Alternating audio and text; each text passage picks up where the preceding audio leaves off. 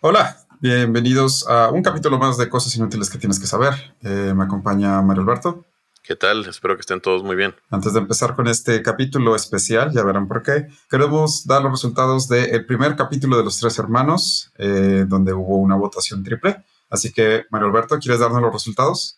Sí, eh, en segundo lugar tenemos a Mauricio con un 48% de la votación y en primer lugar eh, Luis Fernando con 52% y es, uno se tiene que ser matemático para entender que no hay un tercero. Entonces, muchas gracias a todos y todos y todas por votar y pues sin más, vamos. Así es, en, este, en esta ocasión habrá una votación, pero la verdad es que no... Ya verán por qué, por qué será diferente este capítulo. Eh, redes sociales, cosas inútiles que en Facebook y guion bajo cosas inútiles en Twitter e Instagram. Mabe, ¿dónde pueden votar? Cosasinútiles.com. Perfecto. Disfruten el capítulo. Nos vemos.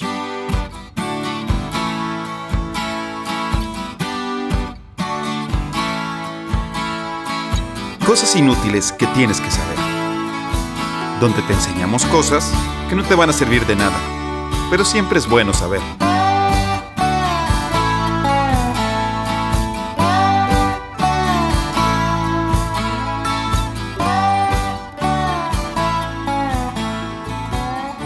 Buenas, buenas y bienvenidos a Cosas Inútiles que tienes que saber, donde te enseñamos cosas que no te van a servir de nada, pero siempre es bueno saber. Hoy tenemos un episodio especial para ustedes, pero antes de pasar a eso, me acompaña mi hermano Mario Alberto, también conocido como Mabeto. Hola, Mabeto. ¿Qué tal? Muy buenas tardes a todos. Bienvenidos a este su capítulo de Cosas Inútiles que tienes que saber. Y además nos acompaña también mi hermano Mauricio, el Chiquimao. Hola, hola, ¿qué tal a todos? Saludos, hermanitos, qué gusto poder grabar con ustedes. Así es, qué gusto grabar. Y como les comentaba al principio, la dinámica para este episodio será un poquito diferente, ya que en esta ocasión, Mario y yo no vamos a hablar cada uno de su propio tema, sino que vamos a hablar de un tema específico. Además, durante el programa, Mauricio nos deleitará con algunos datos curiosos relacionados con la Unión Soviética que preparó para hoy. Así que, ¿están listos? Listo. Listo, vamos a darle.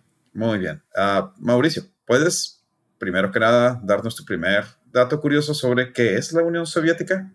Claro, básicamente es una breve introducción.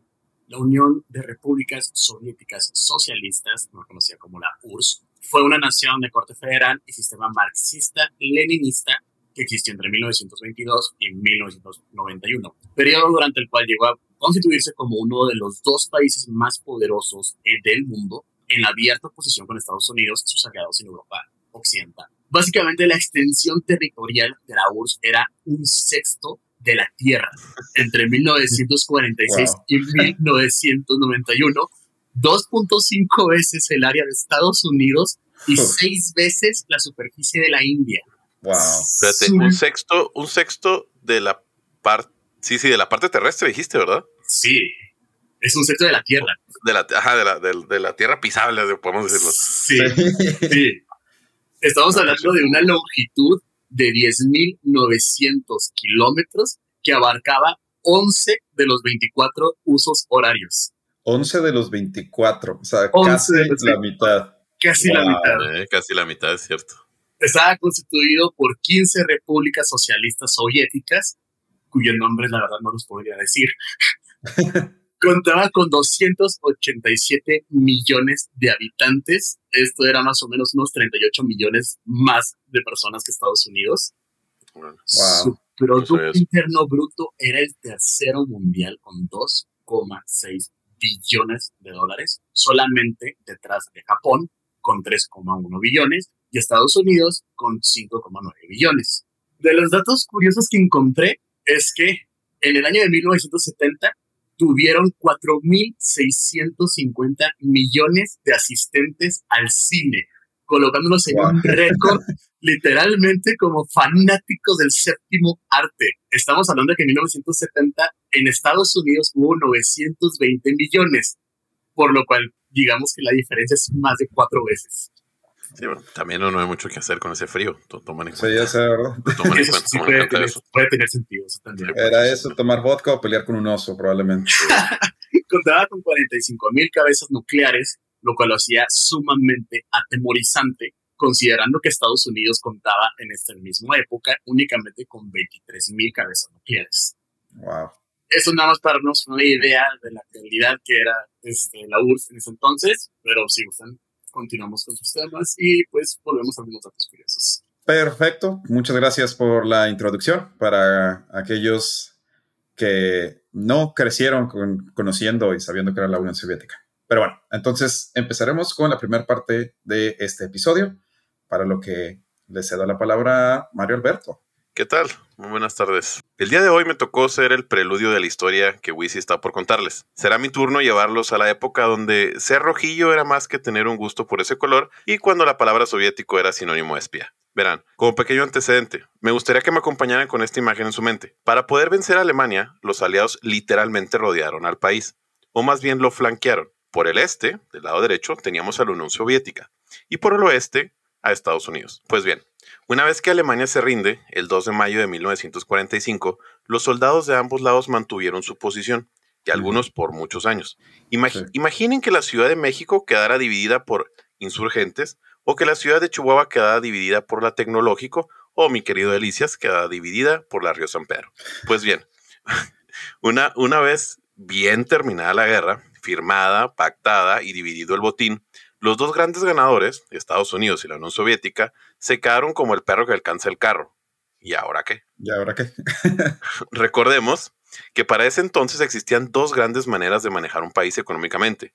Por un lado el capitalismo, de Estados Unidos, y por otro lado el comunismo, de la Unión Soviética. De hecho, la pelea por estas dos maneras de ver las cosas ya tenía rato cociéndose. Sin embargo, tuvo que esperar debido a la Segunda Guerra Mundial. Así que una vez concluida, con los dos soldados en posición, la gente eufórica y el nacionalismo a flor de piel, se propició el terreno perfecto para una de las guerras más peculiares que ha visto la humanidad. Imagino que los dos saben cómo se llama esta guerra. La Guerra Fría. Así que no significa una guerra en los polos, como yo pensaba cuando tenía como unos 8 o 9 años. Oye, estaba viendo que el término de Guerra Fría en realidad es un término francés. ¿Hace? ¿Ah, sí. Y ya le decían, ya le decían la Guerra Fría desde los 30 por la tensión que existía en los países antes de la Segunda Guerra Mundial. Ah, pues sí, sí, tiene, tiene sentido. Tiene sentido. Bueno, la Guerra Fría. Su peculiaridad va desde el hecho que estas dos potencias técnicamente no estaban en guerra. De hecho, técnicamente, hemos estado en guerra formal más veces México y Estados Unidos que Estados Unidos y la Unión Soviética. Oye, sí es cierto. Sí, sí es cierto. E-, estos dos nunca han estado en guerra formal. De hecho, si ven la lista de los países donde Estados Unidos formalmente le declara la guerra son como ocho o nueve nada más. ¿En serio? sí, y, solo, veces. y solo hay un país que ha estado dos veces en esa lista, a ver si saben cuál es. Está fácil. ¿Solo hay un país que ha estado dos veces? ¿Alemania? Alemania, sí, la primera y la segunda. Bueno, otra de sus peculiaridades era que no se trataba de destruir al contrincante. De hecho, estas dos potencias sabían que una guerra entre ellos podría literal, y digo literal ahora sin el sentido correcto de la palabra, podría haber destruido la raza humana. Su armamento nuclear, ahorita como lo dijo Mauricio, era, y es, por cierto, tanto que la radiación bastaría para aniquilarnos. Pues bien, sabiendo que no puedes darle de bombazos a tu oponente, la única manera de vencerlo ante los ojos del mundo es demostrar que él es el malo. ¿Y cómo? ¿Haces esto? Pues bien, dando a conocer al mundo que tu sistema, tu gente, tu economía, tu armamento, en fin, tu forma de gobierno es mejor. La idea era bastante simple. Mi capitalismo slash comunismo es mejor porque pudimos y agrega algo aquí. Claro. Y cuando me refiero a agregar algo aquí es lo, que, sea. Lo, que sea, lo que sea. Y es aquí donde estos dos países compiten por chingo mil cosas. Hablamos desde quién tiene más medallas olímpicas, quién desarrolla mejores técnicas médicas, quién tiene más armamento. Incluso hacían ferias donde exponían las ventajas de cada uno de sus sistemas. Gente, incluso niños, iban a Estados Unidos para ver cómo vivían y gente iba de Estados Unidos a la Unión Soviética nada más para ver cómo vivían y mostrar las mejoras de cada uno de sus países. Era como un mega reality show. A nivel mundial. A nivel mundial. Pues bien, en esta carrera los dos países apuntaron muy alto y en esta ocasión no lo digo metafórico, apuntaron al espacio. Las dos naciones decidieron que este mundo no era suficiente para ellos y decidieron conquistar el universo, comenzando con pequeños pasos y terminando con la famosa frase de Neil Armstrong que dice, Mauricio. Un pequeño paso para una persona, un gran paso para, la humanidad. Este es un pequeño paso para el hombre, pero un gran paso para la humanidad. Muy bien. La carrera espacial. Como después fue nombrada, tuvo muchos grandes avances tecnológicos y marcó un antes y un después en la humanidad, ya que marcó el inicio de la posibilidad de algún día salir del planeta que nos vio nacer. Sin embargo, como toda historia del siglo XX, nos toparemos con historias tristes, desagradables, buenas, malas, mentiras y risas. Por lo que a continuación les contaré algunos de los sucesos más emblemáticos de esta carrera tecnológica.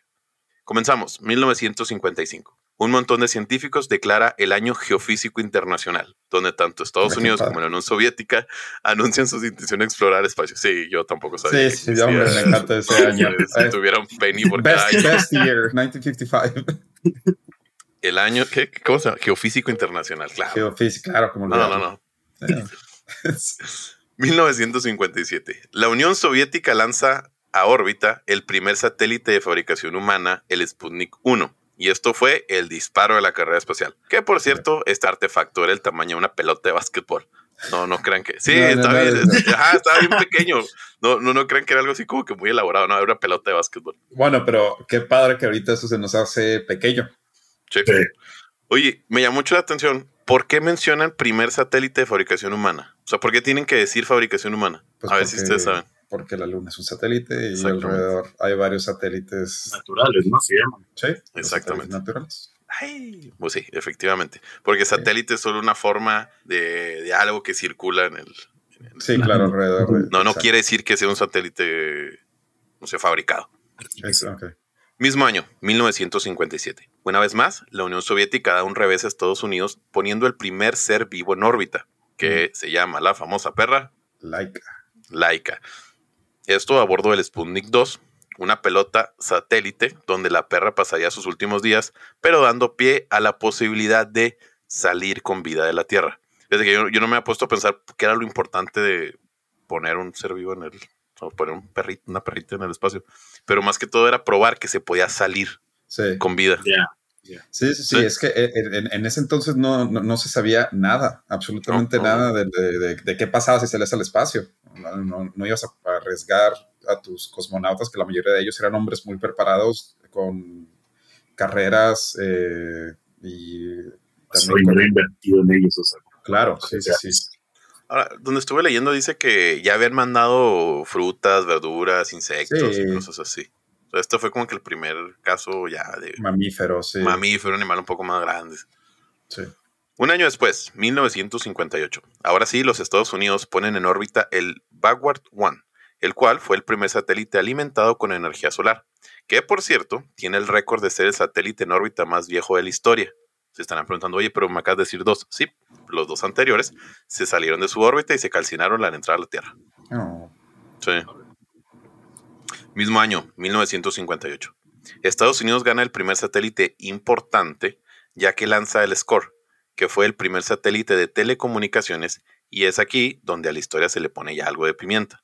Pues una cosa es llevar perros al espacio, pero otra es que pudieran tener una ventaja sobre el enemigo. Recuerden que estamos en guerra fría, pero en fin guerra. Este satélite pudo transmitir por primera vez la voz humana desde el espacio, lo cual, irónicamente, fue un mensaje pacífico del presidente Eisenhower. De hecho, fue un mensaje navideño. Que creo Ay, que ay. es tu... Sí, sí, es un mensaje Ah. navideño. Qué simpático. Sí, es que es, es- es que siento que esto representa mucho lo de la Guerra Fría. Como, claro, no estamos haciendo esto para el mal, ¿cómo creen? Ajá, sí, claro. esto es como. sí, para mandar un mensaje navideño, lógicamente. Exacto. No, no queremos telecomunicaciones a nivel, a nivel planetario. Solamente queremos mandarles un mensaje navideño. Sí, ya sé. Queremos una radio más potente, por favor. Claro, sí. Sí. Seguimos.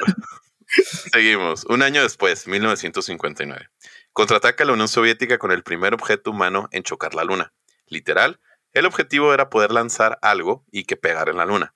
Así fue como el Luna 2, ya que el 1 no llegó, fue el primer objeto humano en impactarse con la Luna. 1959. Una vez más, la Unión Soviética nos deleita con la primera foto del lado oscuro de la Luna. Esto a cargo de Luna 3. Pequeño contexto, güey, si quieres explicar por qué el lado oscuro. Eh, se le llama el lado oscuro de la luna. Para aquellos que no sepan, siempre vemos la misma cara de la luna porque el periodo de rotación y traslación de la luna son muy parecidos. Entonces, literalmente está siempre la misma cara voltea a ver la Tierra, lo que significa que hay, una, hay, hay un lado que no vemos que se le llama erróneamente el lado oscuro de la luna porque pues no se ve, pero en realidad no es oscuro. Durante cuando aquí hay luna nueva, la, la luz del sol está dando al otro lado de la luna que nosotros no podemos ver. O, o sea que no está oscuro, es lo que quiere. Hay luz por el sol, por eso no se le debería llamar así, pero así se El lado que no vemos de la luna, pues. Exacto. No, no, no, no, es el nombre, es el nombre, o sea, se puede usar, es el nombre que tiene, nomás estoy diciendo que es un, es un nombre erróneo, pero lo Erróneo. usa todo el mundo, o sea, no, está bien. Va, continuamos. Nos vamos ahora a 1961, donde Ham, el chimpancé americano, se convertiría en el primer homínido en viajar en el espacio. Su viaje solo duró 16 minutos, pero en esta ocasión el animal fue rescatado solamente con golpes leves, cosa que no pasó con Laika. Claro. Entonces ya sabían que podían llegar al espacio Sí, y volver con vida. exacto. Sí, súper palomita para, Sí, sí, para sí, Estados sí. Unidos. Sí, sí, no, ya, ya, ya me subo. Sí, sí, sí, ya, ya, ya. Ya me atrevo, Sí. ya me atrevo. Sí, ya, ya. Me- Ya me anoto, pues. Calentamos motores y emociones porque llegamos a abril del 62, donde un apellido le sonará, Este peculiar ruso nació en la ciudad de Kushasku. Suena- sí, suena que está bien pronunciado. Sí, Kushasku. Sí. Pero espérate, ciudad que por cierto, después dijo, Nel, ahora me llamo Gagarin. Muy bien, ¿por qué no? Porque- Está muy difícil Ah, nombre. sí, Oye, sí, tiene una vocal, tiene una G, una Z, una H, y lo- una A, y una T, y una S, y una K. Ok, creo que sí nos pasamos de lanza con el nombre. Hay que cambiar algo más fácil, no manchen. Sí. Dejaron de llamarse Gatk y se llamaron Gagarin. Gagarin, muy bien. Y bueno, Gagarin, Ok. Gagarin fue el primer humano que con tan solo 27 años logró orbitar en el espacio, marcando el segundo gran paso para la humanidad en la carrera espacial. Historia triste, Gagarin murió siete años después cuando en un vuelo de entrenamiento se desplomó su avión casa. así Ahí. es. Seguimos con la Unión Soviética, quien muy a la equidad de género lanzó a la primera mujer en el espacio, siendo Valentina Terashkova, de 26 años, la primera mujer y hasta el momento de escribir este podcast, la única mujer en llevar a cabo una misión espacial en solitario. En solitario, así en es. solitario, sí. Sí. Tereshkova, quien era hasta, hasta antes del programa espacial una obrera textil y una aficionada al paracaidismo, se convirtió en un ícono de la Unión Soviética y de la Rusia postsoviética, quien de hecho aún vive con 86 años de edad, corrió con la llama olímpica en Sochi 2014 y se Wow. ofreció como voluntaria para la misión de Marte, si la dejan. Sí, la de hecho, se, se supone que no es la única mujer, o sea, no es nada más la única mujer, o sea, la primera mujer, perdón, sino que aparte es la primera civil. Sí, de hecho, yo. de hecho dicen que la Unión eso, Soviética ¿no? lo hizo por eso. O sea, la Unión- y, y- y- y tú mismo lo dijiste, ella trabajaba en una fábrica textil. Ajá, Entonces lo que está intentando hacer la Unión Soviética es demostrarle al mundo y sobre todo a los soviéticos que este programa no era un programa militar, era un programa civil. Por eso Claro, la sí. escogen a ella. Sí, en realidad. Y de hecho la, la escogen porque sabía aventarse por paracaídas. Ah, qué simpático. Entonces, si sí, pues entonces ya era parte, ya era parte del entrenamiento que se podía ahor- ahorrar. ahorrar. Muy bien. Va. Con Estados Unidos en la lona, la Unión Soviética sigue con sus pasos hacia el espacio, y no me refiero en sentido figurado, ya que en 1965 Alexis Leonov se convirtió en el primer humano en caminar en el espacio, esto a bordo del Voshkov 2. Por cierto, Lenovo tiene otro título, pues siguiendo sus dotes artísticos, se llevó lápiz y papel al espacio, dibujando todo lo que había en órbita, siendo el primer Ah. artista espacial. O sea, Ah, dibujó literalmente gases y circulitos. O, Ah, Eh, tú no has dibujado un es- tú no has dibujado el planeta viéndolo No, no. desde arriba. no, no, sí, definitivamente yo no sé dibujar, o sea, no me cae duda. Yo, yo creo que es bien importante dejar algo claro. Obviamente, mucha de nuestra audiencia, eh, pues vivimos en el mundo occidental y estamos como que más expuestos a la historia de Estados Unidos. Y lo más importante es entender la Unión Soviética iba muy por delante de Estados Unidos en esta guerra espacial. No, me lo iba ganando de calle, pero Sí, o sea, Sí. es, es- es algo que mucha gente no ve porque pues obviamente no te lo van a decir, pero la Unión Soviética andaba con todo. Y ahorita que sigamos con las cosas eh, que, que supongo que nos vas a seguir platicando, nos vamos a dar cuenta cómo en realidad la Unión Soviética estaba... sí, sí, sí, sí, estaba Sí, sí, sí. Seguimos, 1968. Por fin, Estados Unidos se levanta de sus laureles y nos otorga la primera misión tripulada al lado oscuro de la Luna. Bueno, la que no vemos. Yo no estoy diciendo que está mal dicho, ¿eh? no, no, no, no estoy corrigiendo gente, este, este sí para que no lo corrijo. convirtiéndose estas personas en ser los primeros humanos en ver el lado oscuro de la luna. Esta misión, fuera de ser agradable solo por el hecho de ver algo que nadie ha visto, les trajo información valiosa, ya que entraron a la zona gravitacional de la luna. dando pie al gran suceso que sigue. 1969. El famoso Neil Armstrong se convierte en el primer hombre en pisar la Luna, a bordo del módulo lunar Eagle y la misión Apolo 11. Podríamos hacer una pequeña pausa aquí, ya que después de esto los ánimos de ambos bajaron y bajaron bastante. Digamos que el premio mayor ya se había conseguido. Así que todos a descansar un poco. Por último, hay un suceso digno de entrar en la lista, ya que en 1975 se producía en la órbita de la Tierra el acoplamiento de las naves Soyuz y Apolo 18. Se trató de la primera misión conjunta de las agencias espaciales de ambos países. Algunos historiadores coinciden que con esto se dio el fin de la Guerra Fría. yo personalmente no creo que sea así, pero sí es un, dato digno de, comentarse, ya que es la primera vez que las dos fuerzas trabajan en conjunto. Sí, y, por lo menos el fin de la, de la Guerra Espacial. Sí. sí el fin de la Guerra Espacial. De hecho, la misión esa que comenta, la misión que le da la vuelta a la Luna, eh, no estaba pensada para hacer eso, pero al final los estadounidenses estaban ya tan presionados por el programa espacial soviético que se arriesgaron a enviar una nave, eh, o sea, enviarlos porque querían adelantarse en algo. Dejé afuera muchos, muchas tragedias.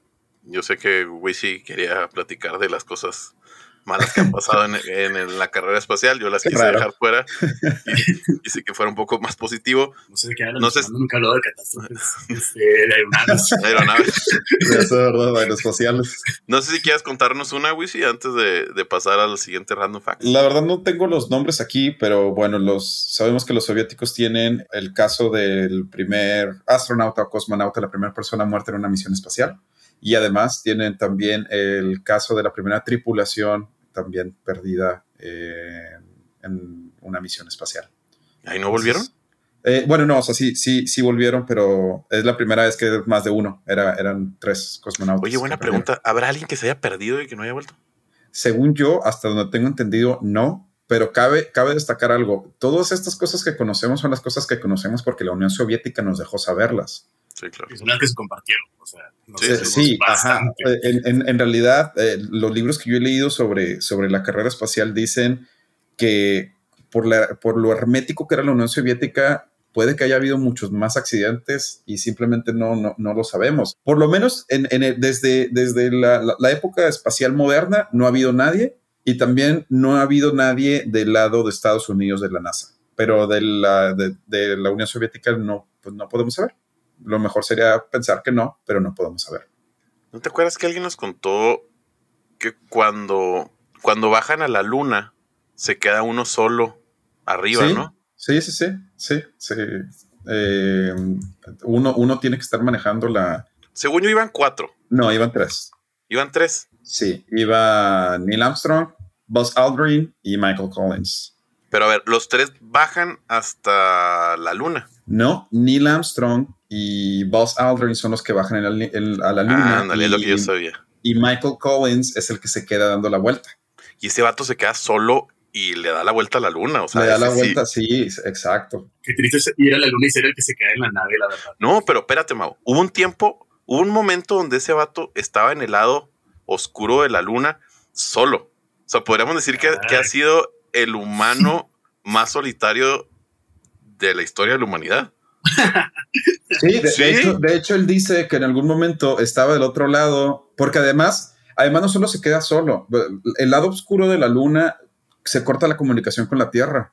No puedes hablar con nadie. Entonces, durante 43 minutos, que era lo que duraba la nave en orbitar el otro lado de la luna, él literal estaba sentado en silencio, viendo hacia el abismo.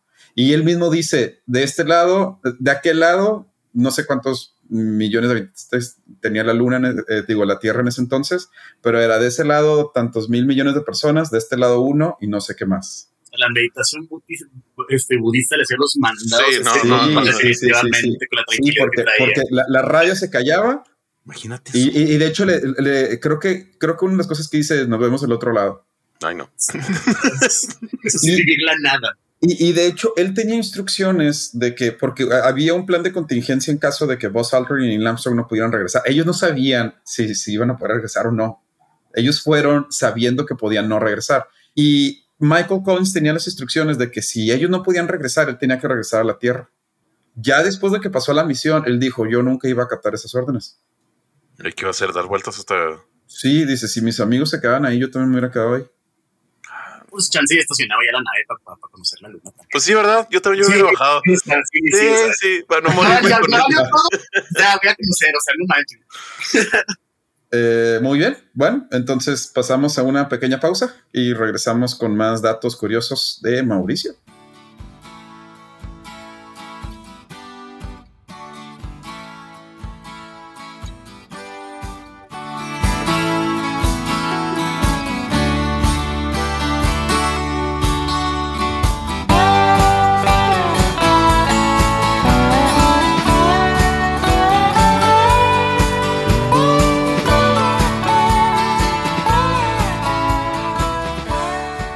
Mauricio, seguimos con un poco de datos curiosos sobre la Unión Soviética. Con todo gusto, y esto en verdad que es una joyita. Según el historiador británico y profesor de historia de la Universidad Estatal de California, Hugh Wilford, en su libro The Mighty uh, Realster, ajá, Realster, How the CIA Played America. Los estadounidenses tuvieron esta brillante idea a principios de la década de 1950, luego de que Frank Wisner fuera nombrado director de la Oficina de Coordinación de Políticas, que formaba parte de la Agencia Central de Inteligencia, CIA. A Wisner siempre le interesó la guerra psicológica, por lo que era usual que éste sugiriera ciertas estrategias poco convencionales para tomar un poco de ventaja en medio, en medio del conflicto. Por lo que su brillante estrategia de desmoralización fue meter condones de talla XL en paquetes que marcaban talla M. Prácticamente arrojarlos donde los soviéticos pudieran encontrarlos para que estos altamente preservativos se dieran cuenta de que los americanos eran anatómicamente superiores. Ah, estás jugando. sí, sí, es cierto. me hubiera ah. gustado que no, pero sí, sí lo encontré. Lo tuve que decir. Es una joya. Wow. Wow. Está chido. No me imagino en la junta corporativa de que, jefe, es que tengo una idea. No, espérate, espérate. Espérate. A ver, aterrízame eso, aterrízame esa idea. No, no. Muy bien. Entonces pasamos a mi tema. ¿O tienes algún otro dato que quieras compartir, Mauricio? Mm, ¿Puedo compartir otro? Este habla de que el comisario de seguridad del Estado de la URSS, Zvevolod Merkulov, disculpen mi ruso, no lo, practico mucho, dejó sobre la mesa de Stalin el día 17 de junio de 1941 un informe de la Agencia de Inteligencia donde se informaba que Hitler tenía intenciones de invadir la Unión Soviética. Cabe decir que la URSS y Alemania habían firmado anteriormente un tratado por el cual se dividían el territorio de Polonia, de modo que este país dejó de existir durante la guerra. Y Polonia bien, gracias. Eh, sí, claro, sí. gracias por repartirme. no pasa nada. Por lo tanto, realmente Stalin no tenía motivos para desconfiar de Hitler. Tras leer detenidamente el informe, se lo envió de vuelta a Svepolov, eso, con una anotación en el margen y en verdad, disculpen mi francés, pero cuya traducción literal es, camarada Merculov, puedes enviar a tu fuente a que le haga compañía a su puta madre. Eso no es una fuente, sino un desinformador. Digo, quizás hubiera sido bueno poner un poco más atención a esos desinformadores, la verdad. Maybe. Wow. Se hubiera ahorrado algo de vida. Sí, un poco. Muy bien.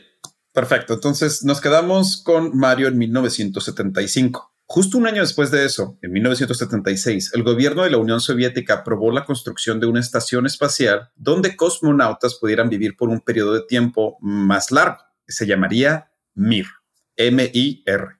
El Mir sería lanzado al espacio 10 años después, el 20 de febrero de 1986, porque como con todo lo relacionado con la Unión Soviética, la burocracia y el presupuesto no lo permitió hacer el tiempo que ellos querían, pero bueno, en 1986 se convirtió en la primera estación espacial modular de la historia y además fue ensamblada completamente en el espacio, siendo también la primera nave construida de esta manera en el espacio y la primera estación de investigación habitada a largo plazo. ¿Por qué es importante esto? Ahorita vamos, ahora vamos a remontarnos a San Petersburgo o en ese entonces Leningrado, donde nace Sergei Konstantinovich Krikalev. va a haber muchos nombres en ruso, muchas cosas en ruso, así que ahí, ahí esa persona que nos está escuchando en Rusia, porque si nos escucha alguien en Rusia. Una disculpa. Una disculpa, por favor. Sí, de veras. Sergei nace en Leningrado, hoy San Petersburgo, y demostraría rápidamente un interés por el espacio y la ingeniería.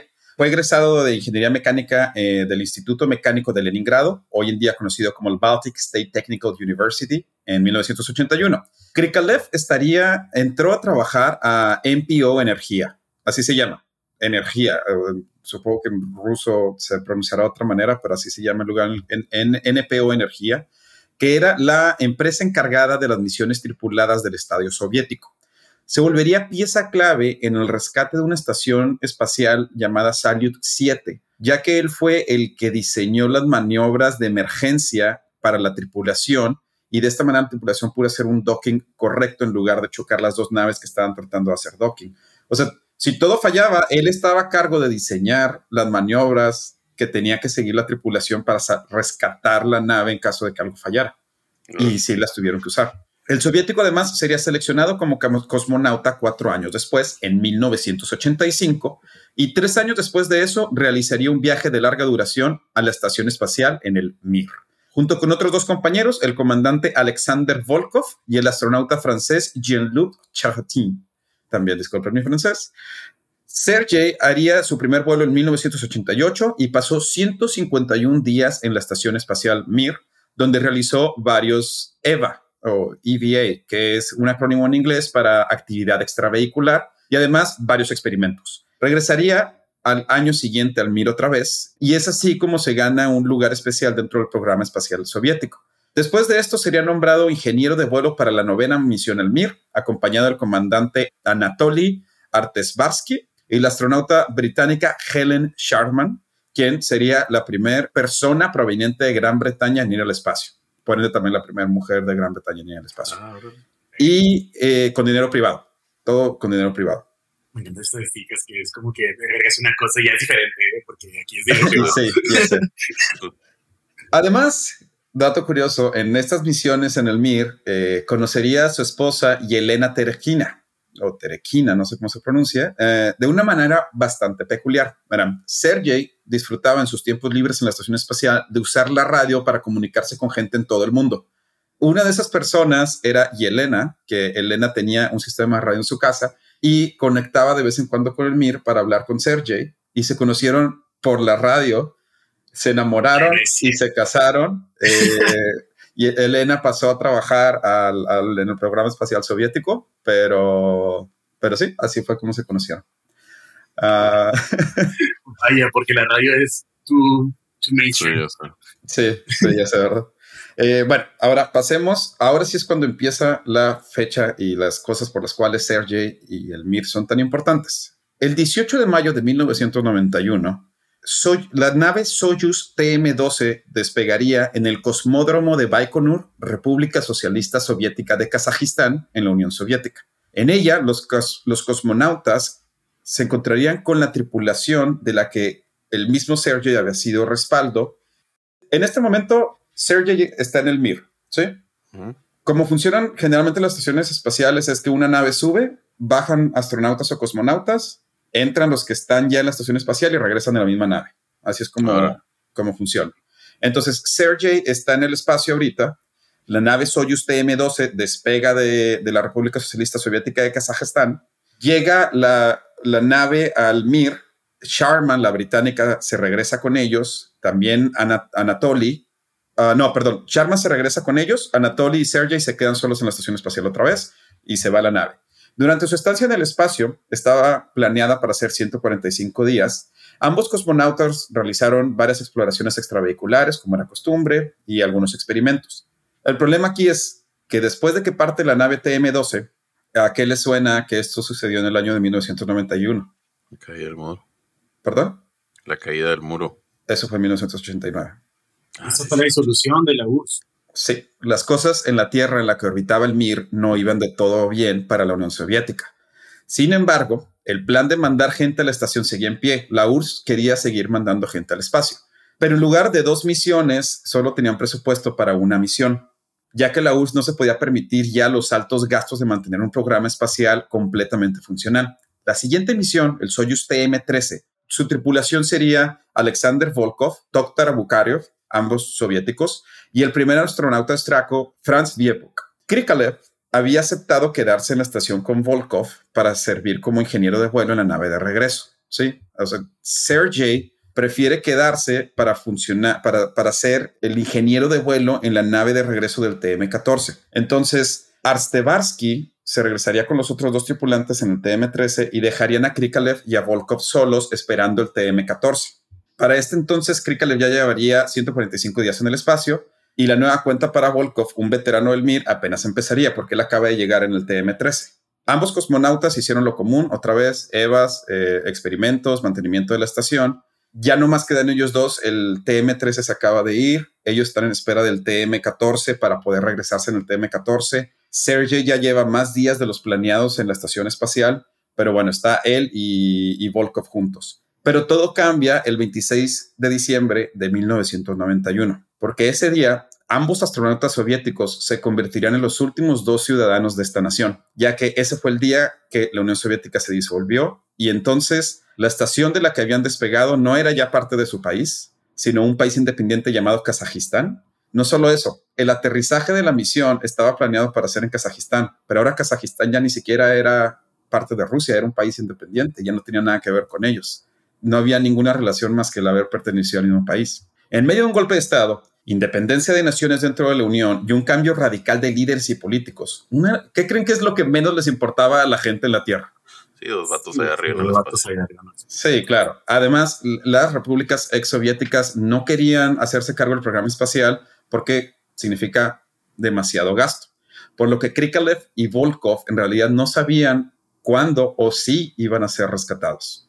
At Rusia, como ambos, ambos eran rusos, eh, Rusia les, le pedía a Kazajistán que si podían trabajar en conjunto para seguir con el programa espacial, hay que recordar que la estación de la que salían todas las naves está en Kazajistán. De hecho, todavía se lanzan naves ahí. Pero el problema es que la recién creada Kazajistán quería sacar dinero de alguna parte y los costos de operación que quería cobrar la Rusia eran exorbitantes y no los podían pagar. Mientras tanto, Krikalev y Volkov seguían en la estación, ya sin órdenes de la estación espacial más que aguanten un poco. Eso es todo lo que les decían del centro de, control de en Rusia.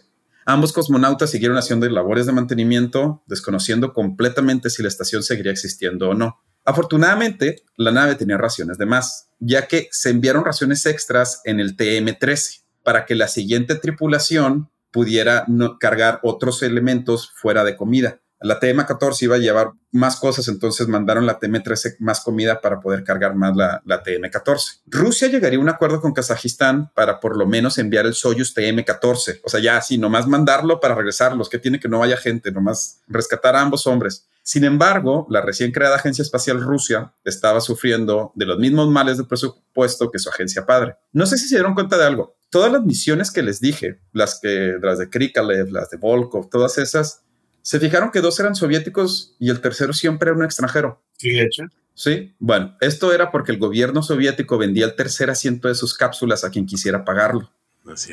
para poder financiarse.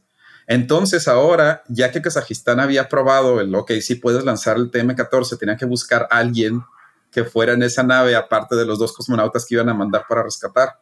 Ahora, lo, vendía como para que el primer guatemalteco en el espacio. O sea, el, gobierno, el gobierno le metía para hacer el primer de ese país. Sí, claro, sí, había muchos países que le metían porque era la única forma, porque ellos no se podían patrocinar su propio programa espacial. De hecho, ellos tuvieron muchos de los primeros de muchos países por eso mismo. Pero bueno, a pesar de todo esto, Krikalev y Volkov sabían que podían abandonar la estación espacial, pero ellos no querían abandonar la estación espacial tenían acceso a una cápsula de escape llamada Ráduga. Ambos astronautas sabían que si dejaban la estación espacial sería el fin de la misma. Si nadie a bordo... ¿Ah? ¿Por qué? Porque si nadie a bordo a quien rescatar, Rusia simplemente ya no le importaría la estación espacial.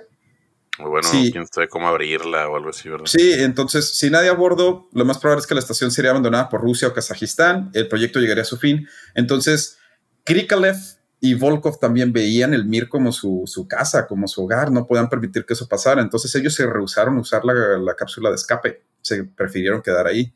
Pero los meses seguían pasando y la verdad es que el espacio es un lugar brutal para la salud del ser humano. El entrenamiento de los cosmonautas y de los astronautas los prepara para más o menos pasar cinco o seis meses en el espacio, no más.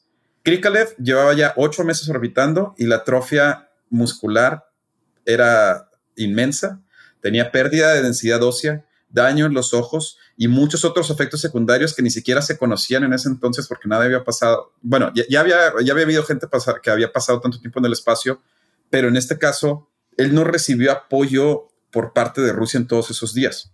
De hecho, los doctores en la Tierra no sabían si, si regresaba, si iba a sobrevivir. A ese punto estaba, estaba Krikalev. Pero bueno, Rusia seguía en búsqueda de dinero. Incluso llegó a estar en pláticas de vender la estación espacial a algún gobierno de Occidente. Simplemente pagar renta por Krikalev y Volkov en lo que lo rescataban. Es cierto. Eh, hubo pláticas creo que con Alemania y con Reino Unido para ver si ellos querían la estación espacial, solo pagarles renta e ir a rescatar a los astronautas. Otra de las posibilidades era hacer del programa ruso algo así como una agencia de viajes. O estaban pensando. una cuota de mantenimiento. Una cuota de mantenimiento. Y... mi nuevo negocio, vamos a hacer viajes del espacio.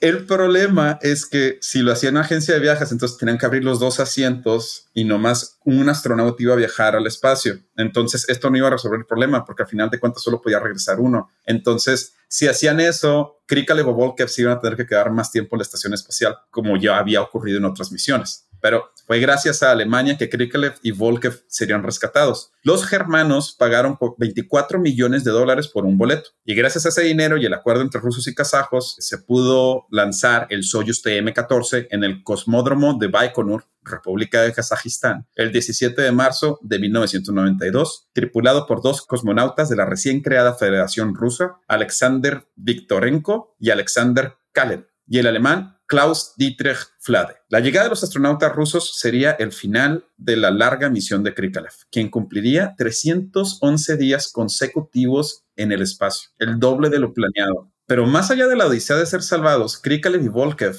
entregaron una estación espacial en condiciones para seguir siendo usada, algo que nunca hubiera sido posible si la hubieran abandonado. Los dos cosmonautas soviéticos, ahora rusos en realidad, aterrizaría junto con Klaus Dietrich Flade, el alemán, a bordo del Soyuz eh, TM-14 el 25 de marzo de 1992. De él se bajaría un hombre pálido que no se podía parar, con una cara demacrada y ayudado por varias personas de la nueva Agencia Espacial Rusa. Su traje tendría las letras USSR y bordado al costado una bandera roja de una nación que ya no existía. Oye, qué pedote en la aduana, ¿eh? Le haber tocado rojo, estoy seguro. Algo que debe aclarar, sí. Qué de madre para explicarlo ahí en la aduana, ¿eh? Uh, Sergei Krikalev estaba llegando a Kazajistán, un país independiente que ya no tenía nada que ver con su natal Unión Soviética. De ahí sería transportado a San Petersburgo, donde Sergei nacería cuando aún se llamaba Leningrado. Su país era ahora 5 millones de kilómetros cuadrados más chico y el partido político que lo había enviado al espacio ya no era la fuerza política absoluta de su nuevo país, Rusia. Su sueldo de 600 rublos, un sueldo bastante bueno en la Unión Soviética, era ahora menos de la mitad de lo que ganaba un conductor de autobús. Ah, qué triste. Pero a pesar de esto, Sergey afirma que pues, el cambio no fue tan diferente, que no fue tan radical, a pesar de que el mundo era completamente diferente al que él dejó. Sí, ya sé. Con todo esto, ¿Ustedes creen que Sergey regresó al espacio? Yo no regresaría ni aunque me pagara. ¿No? Pues sí, el ruso completaría otras cuatro misiones. una, una de ellas con la NASA, lo cual lo convertiría en el primer soviético y ruso en viajar en una nave de los Estados Unidos. Y además, él, junto con Robert Cabana, fue uno de los primeros dos tripulantes de la Estación Espacial Internacional en 1998. ¿98? Así es. Eso no hace tanto, tanto tiempo la cual ha estado tripulada desde entonces, por cierto. Krikalev se retiraría hasta el 2007, después de 22 años de carrera espacial, con lo cual sumó 803 días, 9 horas y 39 minutos en el espacio, 311 de ellos en la misma misión.